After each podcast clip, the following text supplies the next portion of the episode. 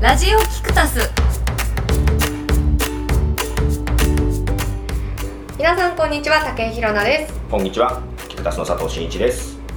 早川洋平です。ラジオキクタスはキクタス株式会社のスタッフでお届けするポッドキャスト番組ですキクタスで行うインタビューや番組制作を通して感じたこと発見したことなどを交えさまざまなテーマでお届けするトーク番組ですはい、ということで、えーっと、ラジオキクタス23回目となりますが、はい。えーっと、前回に続き、引き続き、響く、えー 会場からお届けしますが、はい。はいはい、今日から、えーっと、個人でテーマ持ち寄り会ということですけども、うん今日は私、私、わた、なんか今日 噛むんだよね、今今日なんか佐藤さんに移りましたね私の噛み癖が噛み 癖が。はちょっと噛んじゃうけども、えーとですね、ビジネストピックスということではいお届けしたいですけども、ビジネストピックスというよりは、ポッドキャストトピックスという感じですかな。はい。えーと、Google がですね、まあ、前からも言ってたんですけども、えーと、あ、そうそう、テーマ、テーマ、今日のテーマ、ポッドキャストで話した内容も検索されるっていうことで、うんそれすごいな。 Google が、ポッドキャストの検索ができるようになりましたと。うんとりあえずアメリカからっていうことで、えースタートしてますが、実はもう日本でも一部出てきます。えでどういうことかっていうと,、えー、と例えばですね「なんとかのポッドキャスト」って検索するとポッドキャストが検索結果として出てきた上でそこで再生ができるとほー、画面見れるんですか。で例えば例えば見たいですね。えっ、とアップルポッドキャストこれがね、えー、と8月の今の段階これ多分変わると思うんだけど、はい。アップルポッドキャストで入れてポッドキャストをカタカナで入れたら出てこないけど英語で入れたら出てくるって今状況ですい。でアメリカ仕様だな。えー、と Apple Podcast、まあ、今ログインしてると自分専用の情報が出てくるけどここにポッドキャストとしてこんな感じでおー検索結果の合間に違う見え方今さ動画が違う見え方が出てうきたりさ、いは地図がポーンと入ったりするじゃなないるほどそれと同じようにポッドキャストがポーンと、サムネイルみたいな感じだはい、サムネイルみたいなので入ってここでボタンを押せば再生できるんですようーんな。これこの表示される番組の基準は何ですか。佐藤さそれんのが検索。わかんないなだから個人の検索結果も入ってるとは思うこれログアウトしても出てくる。ログアウトしても出てくるけど、検ば索順番違う結果が違うんじゃないかな。ちょっとログアウトしてみようか。ログアウぽト。いよねシークレットモードはい。で、一緒だった。 まだ一緒だっ一緒なんた。だけどこれきっと変カスわタマイるズされるでしと思ょうね。間違いなく。う。で、これ出てきた結果を、ポンと押すと、ほうほ Google のう、えー、ここで再生できるんですかそう、わすごい Google ポッドキャストの中のそのページがが出てくるみたいな感じで。で、えー、と今まだ出てくるもの出てこないものちょっとある感じでどんどんどんインデックスしていくっていうことを言いつつ実は Google は喋ってる内容もテキスト化して検索できるようにするって言ってるんですその話をちょうど聞きたかったですね。もうそうなんだ。えテキストが誰がするんですか Google さんのコンピューターですかねうーん人が聞いて書き起こすわけじゃないですよあー昔そういうサービスあったよねあったっていうか今いまだにいろいろあ今はるし配信してる人でもその SEO のために全部文字起こししてネットに上げてる人もいる、で大変なんだよねそういっぱいはいないうーん時間もコストもかかるからそうですよねそれを Google は自動で喋ってる内容もテキスト化して保存しておいて検索できるようにするということを言ってますで記事とか見てたらさ日本はまだってかなんはずなんだけど一応もう出てくるようにはなってきてる一部っうん、ていうこともありでなんとかのポッドキャストが検索後にポッドキャストを含まないと検索結果にポッドキャストが表示されないがって書いてあるんだけどされるケースがあるんですよああそうなんさあ先週もちょっと話し話しました心谷仁之助さんだはい心谷仁之助ポッドキャストってやると出てこないんです けどはいえそれは出てこないんですねなんかね現時点ではねあ日本語でやっちゃったかな待って心谷仁之助、えー、さん継承略はい、えーカタカナでポッドキャストはと入れると,、あはあはえあ、あー動画が出てくるまあポッドキャストの番組のページは出てきますわね、うんうんうんで動画出てきますただポッドキャストは出てきませんよっていう感じ、うんうんうんでそこからは直接聞けないですねここからは聞けないですね、うんうんサイトに一回行かなきゃいけない、ほうほうほうそこでこのポッドキャストを英語にしてみましょう、はいポッドキャストほうほうおあすると出てくるちょっと待ってなんくとださキいクタスの番組も出てくるなぜかでもキクタスキクタス本で人あそうかそうかそうかそううん、か、これは仁之助さんのやつを配信もしているのうでんうんう出んてくるとなるほどですねでこれ他の方けどよくそ見るのと辺の法則性がね分かんないでしょ、でうん変なのは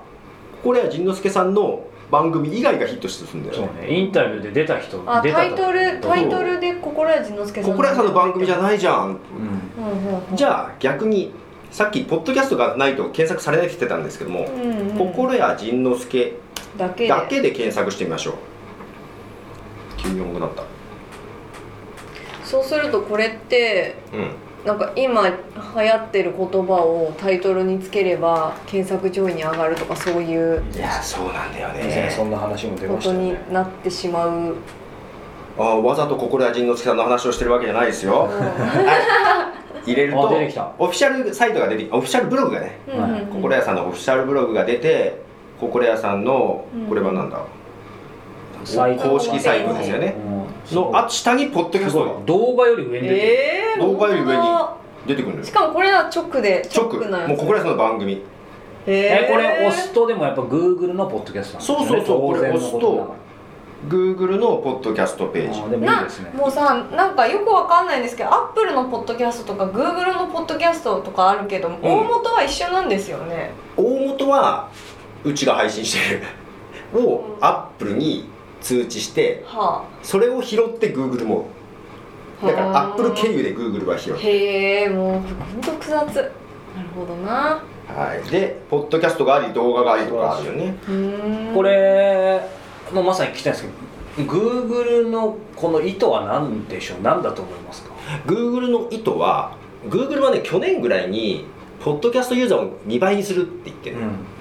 要は検索で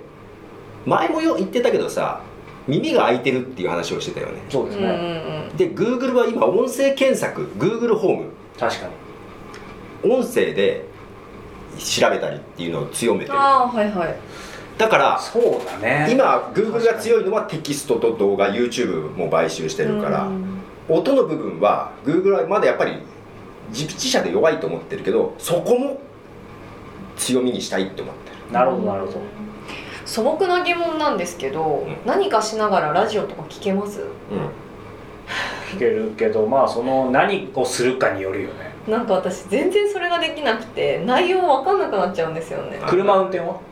車運転ができないです車の運転がまずできないでも音楽は聞けるでしょ音楽は聴けるんですだから歌詞とか別に聞いてないじゃないですか、うん音楽って音楽だけバックミュージックだけ聞いてるからそれ言うと、うん俺長いポッドキャストとかはうん聞いてるけど、内容あんまり入ってきてないけどうんなんかやってる時に気になる単語を言うじゃんうんうんうんそうするとその時に聞くって感じまああでも人によるともう俺もどちらかというとこの仕事してるけど武井宏な派だねーええあそうですあんまり本当にうんいやながらのメリット自体はあるけど、うんその状況まあランニングしながらとかウォーキングしながらとかだったら聞けるけど、うんそうそうそうなんか仕事しながらトーク番組聞いてる人とかもいるよねそうなんですよそれはすごいな佐藤さんがいけるそれうんトーク番組はね仕事しながらは聞かないついかよなねどっちも中途半端になりそう通勤とかまあそうだあね移動中、ああまさに耳は開いてるまあ、けど体は来る時新幹線の中とか聞いたりけどあとけど仕事中でも全然聞かないわけじゃないあの受験勉強する時ラジオ聞くのあるじゃないあ聞いてた聞いてた分からないって聞いいう顔てしたてるオールナイトニッポ多ンいよ聞いてねたいつも多いはず言う言いますよね言うでしょ結構聞きます私もそれやってでたきからなでも俺成績その時良かったななんで良かっいたのなんでシーンとしてる方が気が散る時あるのよあーそれは気持ちわかります、うん仕事でもあるそういう時でそれでラジオは内容を聞きたいっていうかなんかそうだね BGM の代わりになんとなく人が喋ってる中でこうあー作だ業からするカフェでカフェで仕事できる人とちょっと通ずるかもねあーできできない人もいるしねあできない人もいるよねそれが気が散る人もいれば気がわか散るらわなかいる静かすぎてできない人もいるしこう東大生はリビングで勉強するとかよく言うじゃないです人か言うねなんかあるね、うんうんうんなんかそれと同じ効果があるのかなるほどなんかそのうん人なんかがざわざわしてても集中力が高まるみたいな自分一人でっていうよりは周りに何かあった方がってでやばい私東大無理だわ目指さないとは思うけどそうで Google がそんな感じにやってきてるんですけども、うん今まだまだリリースされてないかなアップルが新しい OS 出してポッドキャストアプリ分けるじゃない、はで俺も分けてんのよ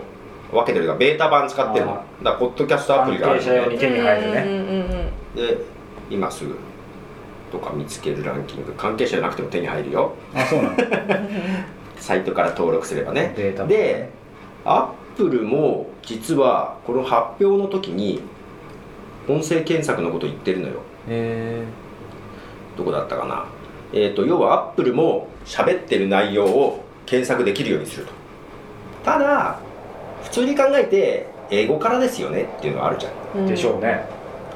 で日本語ってやっぱり難しいよねっていうのはあるんだけどただそれこそ Google ホームじゃないけど Alexa もそうだけどしまあ Siri もそうだけど今喋ってる内容結構正確に判別してくれるようになってきたよねあまあ以前よりはそうですねバカにしてるといつの間にかかなり進化してるそうだからメモとかも音声で入力する人って結構あ増えてるんだようんねうんうんうんうん音声メモでそ確かにれもテキスト化してそれちょっと直して公開するみたいななんかどこでしたっけ中国か韓国かって忘れちゃいましたけど、テキスト打つのは面倒くさいからみんな音声であメール中国とかじ打ゃっないていや韓国もそうかもしれない結構多い多い多い全然ねうん、でも結構なんだろう海外からのその中国とか韓国からの人とかって観光できてる人なんかこうやって喋ってうる、んそうやってますよねそうそうだだからね日本語もそんなに遠くないんじゃないかなって思ってんだよね、うーんちょっとふと思ったんですけどアップルがグーグルに食われることとかってあありえる話なんですかアップルがグーグルに食われるっていうのはどの部分だろうなんかこう吸収される合買収みたいな併みたいなアップルがグーグルを買収するそああそれはないかなえアップルがグーグルグーグうルがあグーグルがアップル、グーグルがアップルうん、それもないかなそうなんだまあねスクエアエニックスはあったけどね、まあ、話が違うから絶対とは言えないけどちょっとな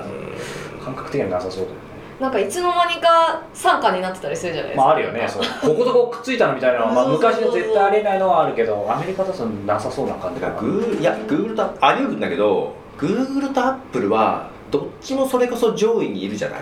今ね今はそうですけどだからそれこだってそ2番手まあなんか3番手と4番手がくっついてそこに割り込んでいこうっていうのはあるかもしれないけどあああーそそうっかか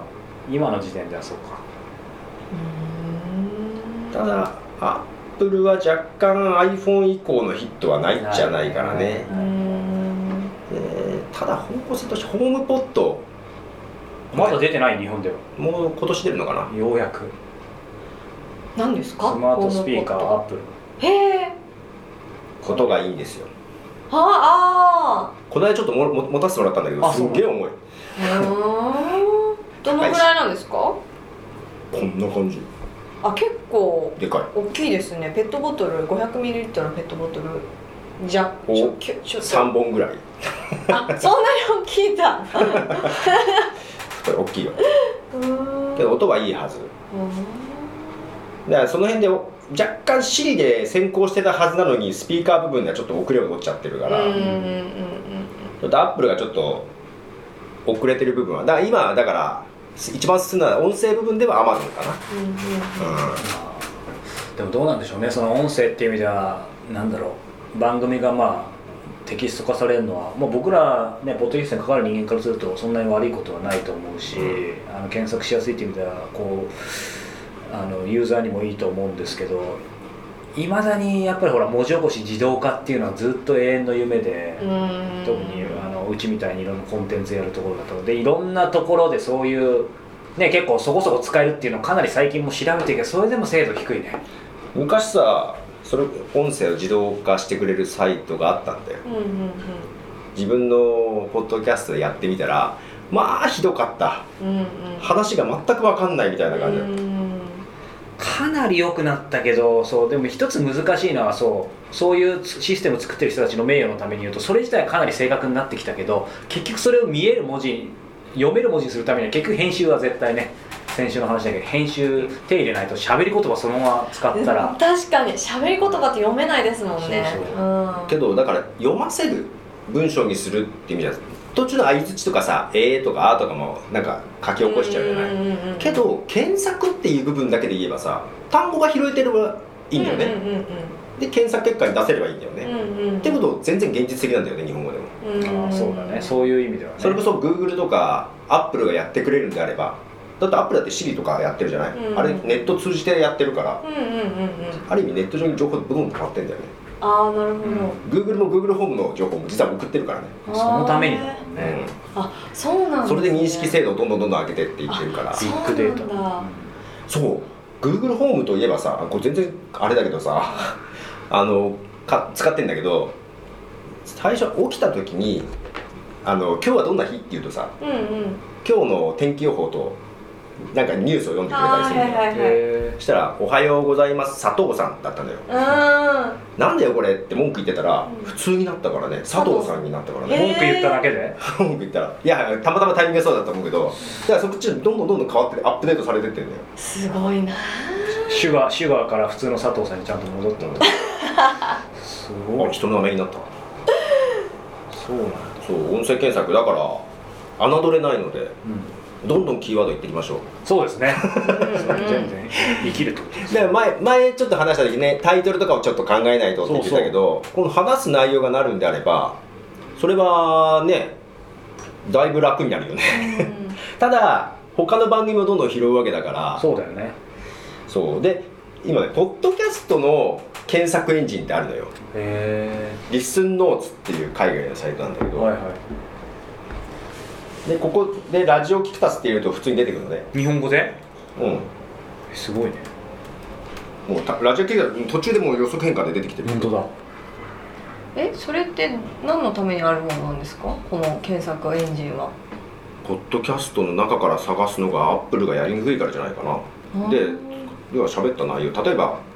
映画とテレビドラマとか、まあ、この辺でさ「ボヘミアン・ラプソディ」のことを話したじゃないはいはじゃあボいヘまさかミアン・ラプソディで検索するじゃんうんうん出てこないんだけどね 今ねそんなこと話してる人いっぱいいるからあれでもキクタスあそれはあれかキクタスさんでやってるやつだそうあのうちだってパリプロジェクトの ポッドキャストが出てきたありえそれこそ北川先生のは やつが出てきあーでたもり出てくるんだねへーしてたけどだから競争相手も増えるのであーなんだ YouTube と一緒でいろいそっろかキーワードね検索ができるんだこれだとうんああなるほどですねああ便利便利うーんそうまあようやくふ普通の土俵に乗るねじゃん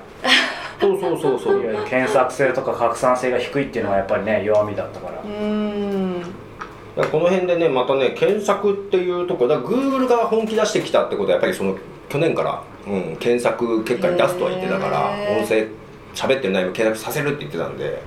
うやくそれがリリースされましたじゃあまたなんかこうポッドキャストなんかね音声周りがねちょっと音声周りまたまたと面白くはなってくるんじゃないかとうん思います楽しみですねうんラジオキクタスはいということでインタビューマガジン「ライフアップデータリミテッド」の最新対談今回のゲストはそうですね先週お伝えしたように、えーハテナ株式会社ハテナの代表取締役社長の、えークリスさんなんですけども、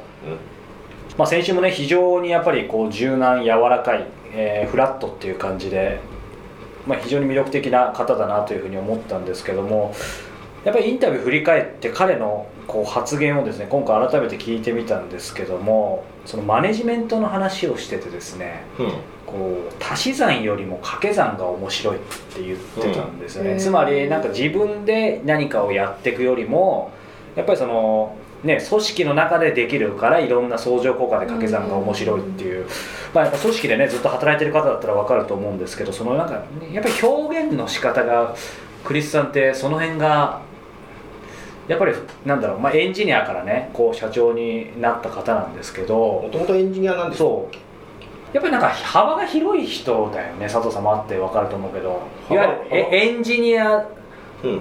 その型にはめてはいけないんだけどエンジニアの人だとこういう人とか社長だとこういう人とかあーそれすごいわかりますそうそこに当てはまらないというか、うんそうそうそう逆に言うと社長っぽくないからそう僕らもう本人にも言っちゃったけど、うんちょちょっと今平野さんも聞いてみるけどなんかどういう印象を受けた、いやまさにそれを感じましたなんかその社長らしからぬ社長うんっていうなんかちょっと社長っていう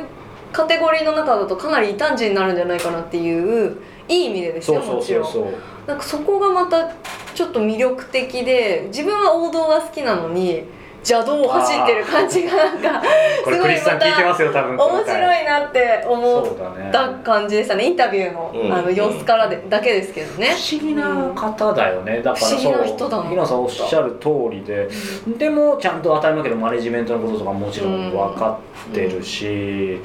なので、まあ、一つ一つなんだろうひょうひょうと結構ねあのされてるんですけど出てくる言葉言葉が、まあ、非常にやっぱりハテナっていうクリエイティブな会社そしてその一方でね上場企業でもありますからね、うんそういう意味では上場企業のまたあのクリスさんすみません聞いてたらあのいい意味でですけど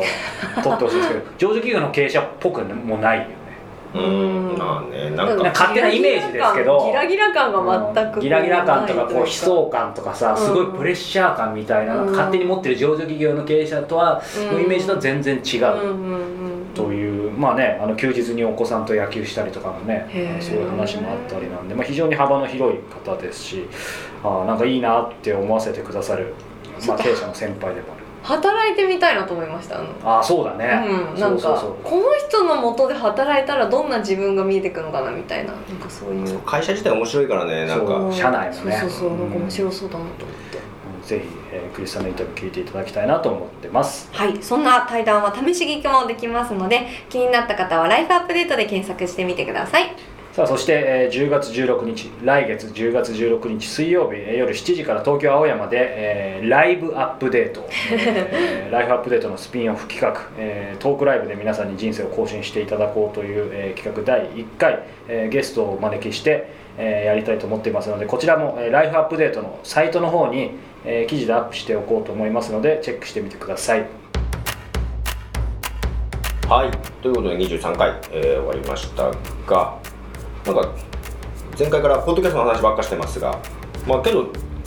まあ話すネタがあるのが嬉しいなっていう感じがありますねそうですね 確か何に年か前だったらこんなね、はい毎月のように23年前だったらこんなにネタなかったなと思いながらアップデートはされないんですけどちょっと面白くなってきましたはねいじゃあまた来週またお楽しみくださいさよならさよなら